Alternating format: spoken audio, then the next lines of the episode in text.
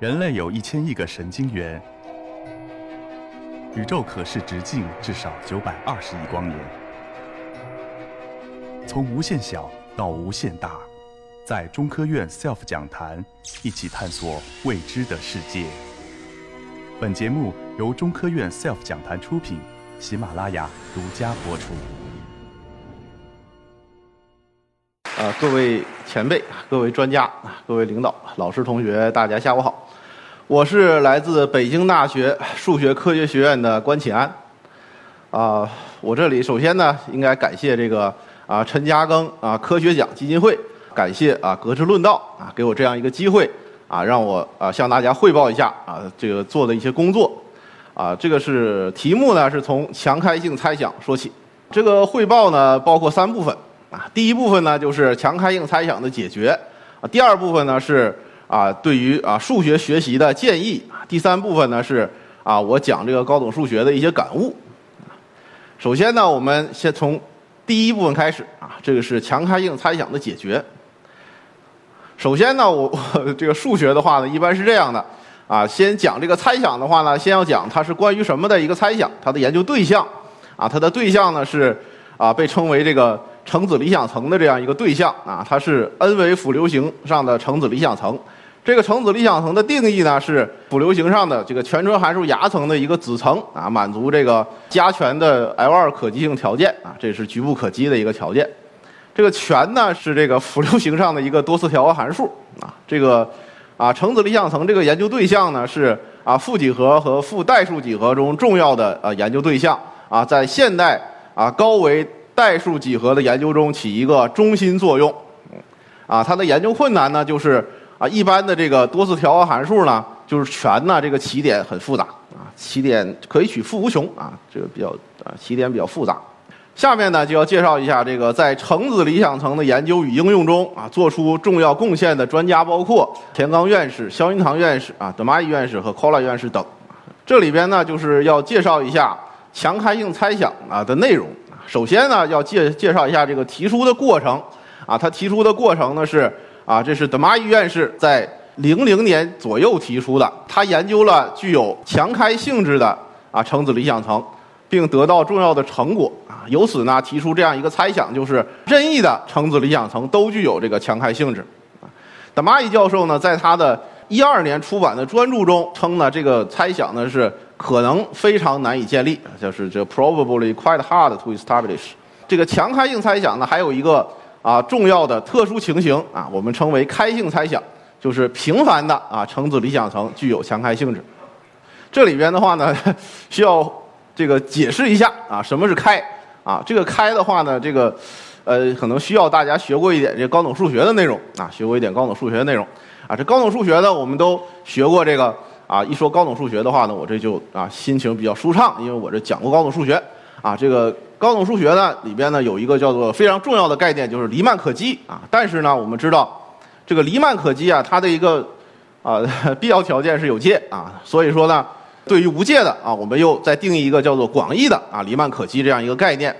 这里边呢有三个啊三个函数啊三个三个广义的黎曼积分啊。第一、第二个呢，我们知道呢，就是说。它可积的话啊，这个广义积分啊，可积的话呢，那么它就当且紧当，它是 p 呢是小于一的。而第三个呢，这个积分呢，它可积的话呢，当写紧当呢，p 是小于等于一的，也就是说它在等于一的那个地方呢也是可积的啊，等于一的地方也是可积。啊，这样的话呢，我们知道这个例一和例二呢，这个这个可积的 p 的这个取值范围呢是一个开区间啊，这就是所我们所谓的开的这个含义啊。而例三呢，这是个闭区间啊，那它也就。不具备这个开的性质，所以这里边呢，我们就说呢，这个强开性质呢，实际上是对应的就是例一和例二的情况，就是说这个 p 呢取值是一个开区间，啊，再解释一下呢，就是说如果对于一个 p 它是可积的，那么这个 p 呢还可以再大一点，啊，这个是区间的一个定义啊，区间的一个定义。接下来呢，我们就要啊讲一下这个啊强开性猜想的解决啊，回顾一下它的这个研究的一个历程，啊，二维的开性猜想呢是被 Fowler Johnson 解决的，啊，他们。啊，解决的这个猜想呢，是通过代数几何的方法，他们发展了一套叫做啊赋值数理论的这么一套理论啊，然后他们的论文呢发发表在这个顶尖的数学期刊了，这是 James 啊啊二维的强开性猜想呢，也是沿着这个路子来的，也是要用到这个所谓的赋值数的这个代数理论啊，这是中斯和穆斯塔塔解决啊。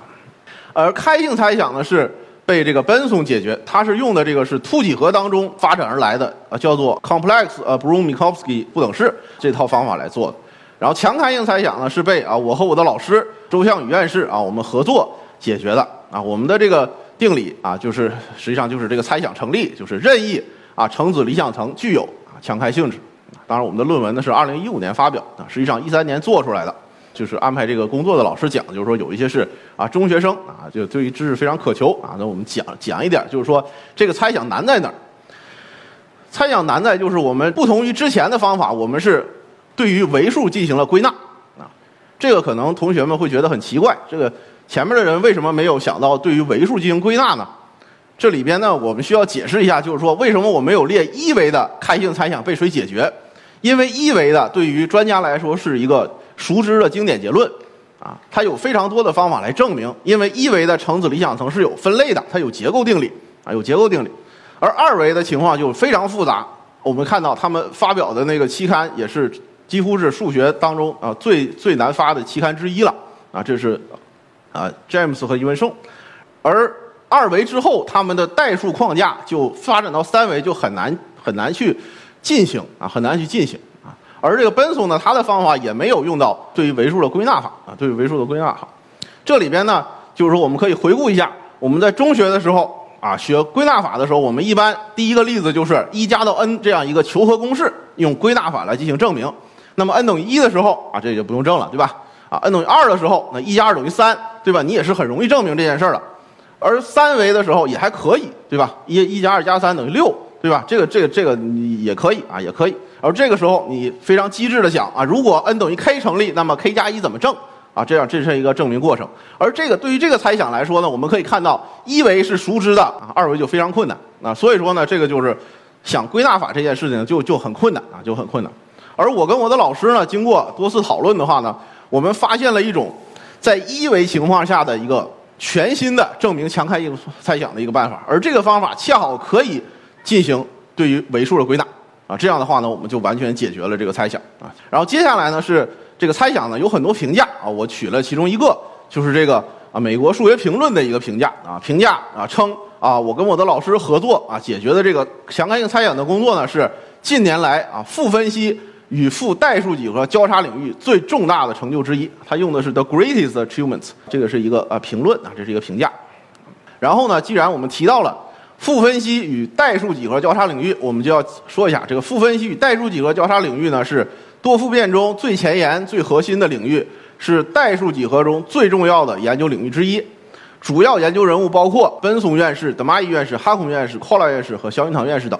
下面呢，就是介绍一下这个第二部分了啊，这实际上是我在啊研究生时候学数学学习的啊这个体会啊体会啊，这里面是引用了啊我的老师啊啊。这个在讨论班上经常教导我们的一些啊一些话啊，呃，首先呢是勤于思考，多动脑筋啊，当然这是对于这个基础数学的研究生的学习啊。然后呢是对于一个定理呢，不光要知道内容会证明，还要思考条件是否必要，证明是否可以简化，结论是否可以改进，有没有相应的例子等。啊这里边的话呢，就是说 需要说一下，就这个可能是基础数学学习的一个特点。这个数学呢，我们在中学的时候往往就是一个条件一个结论，这个是非常的啊，这干净利索。但是往后的话，我们会发现定理呢条件越来越多，就会出现一个问题，就是说这个条件是否是有必要的？当然，一般来说，经典定理的条件都是有必要的。那我们考虑的问题就是说，如果这个条件去掉的话，那应该就会有反例啊。这里边也是讨论，就是说有没有相应的例子，就是考虑这方面的例子。还有一个就是说，你要学习它的证明，比较重要的方法就是说啊，这个证明是否可以简化。如果你可以把这个证明进行简化的话，那说明你对这个定理的证明的理解呢已经非常到位了啊。最后呢，就是说结论是否可以改进这件事情，就是就与研究相关了。就如果你可以改进它的结论的话，那你说明你的研究已经开始啊进步了。接下来就是第三部分，第三部分就是这高等数学教学的感悟。啊，因为我呢是，其实我的一个重要身份就是数学教师啊，数学教师。因为我们的教学任务啊，这是必须要有啊，这个是要给本科生啊进教学啊。我这个上课也是我这个这学期的教学就是高数啊，高等数学，所以我正好也讲一讲高等数学的感悟。这讲到高等数学的感悟的话呢，就 就要讲到就是我的上第一堂课。我这第一堂课的话呢，实际上我在啊到到这个北大教学之前呢，我没有上过这种大课的啊，没有上过这种大课啊，但是上过小课啊，没有上过大课。呃，然后呢，我们这个新教师培训的时候呢，这个呃学校的领导呢非常用心的啊，为我们准备了很多啊资深的教师，让他们给我们讲如何上第一堂课啊。我记得当时好像是一个化学院的啊资深的教授啊给我们讲。当时呢，我也非常认真的做了笔记。但是呢，当我推开门进到这个阶梯教室，看着满屋子学生的时候，我什么也想不起来了啊！我就感觉我的嘴跟我的人已经分离了啊！然后我就讲啊，讲完之后。过了很多年啊，过了几年吧，也不能说很多年了，就是过了几年。当第一批学生啊，我问他们，我说：“哎，我这个第一堂课是不是对你们进行了非常大的人生的启迪，或者对你们的以后的工作有什么重要的影响？”他们说：“这个我可能已经想不起来，但是我我们都记得你当时很紧张，啊，你当时非常紧张。说我我从小学到中学都没有见过这么紧张的老师。”但是呢，现在就是说，啊，第一堂课啊，我肯定是要啊介绍一下啊，这实际上是课程介绍。首先介绍我是谁，然后这个课呢怎么讲啊，给多怎么怎么去评分啊，然后怎么交作业啊，这是基基本上这个意思。那么一般是这样讲的：首先，这是我们的教材啊，高等数学，高等数学。呃，这个教材的话呢，里面包含的内容其实它有一定特点，就是它包含内容非常多，因为它包含微积分、常微方程、线性代数、解析几何等等。这其实在在数学。数学系里边这是好几门课啊，好几门课，但是它都压浓缩在一个一个啊一本书当中。这样的话呢，学习起来会有这样一件事情，就是说，一般我们开始讲的时候，先讲极限。那么先讲极限的时候呢，为了方便同学们理解，我们都会跟高中的内容进行一些柔和啊，进行呃慢一点引入啊，让大家去啊比较轻松愉快的去理解这件事情。但是呢，就会给同学们一个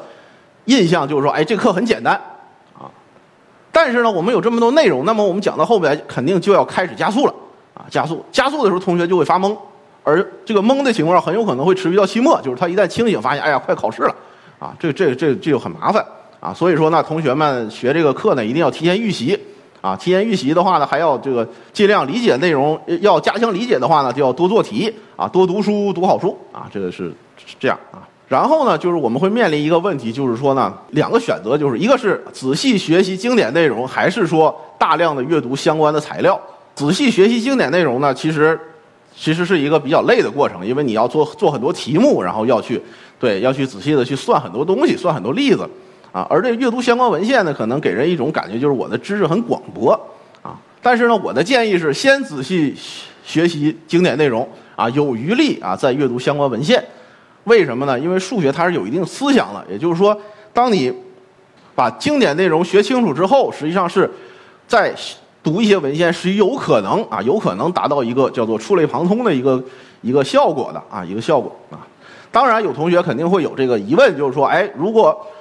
我学习经典内容还很困难啊，那我怎么办啊？我怎么办？啊，这个呢，就是这部分同学也不要灰心啊。这个，因为我也经常有这种感觉，就是说学习经典内容的时候，确实也是一直有困难的，一直有困难啊。但是这个是啊，我们只要啊努力学习就可以了啊啊。最后呢是啊，感谢啊这个陈嘉庚科学奖基金会啊，感谢格式论道啊，感谢啊各位专家、啊各位老师、各位同学啊。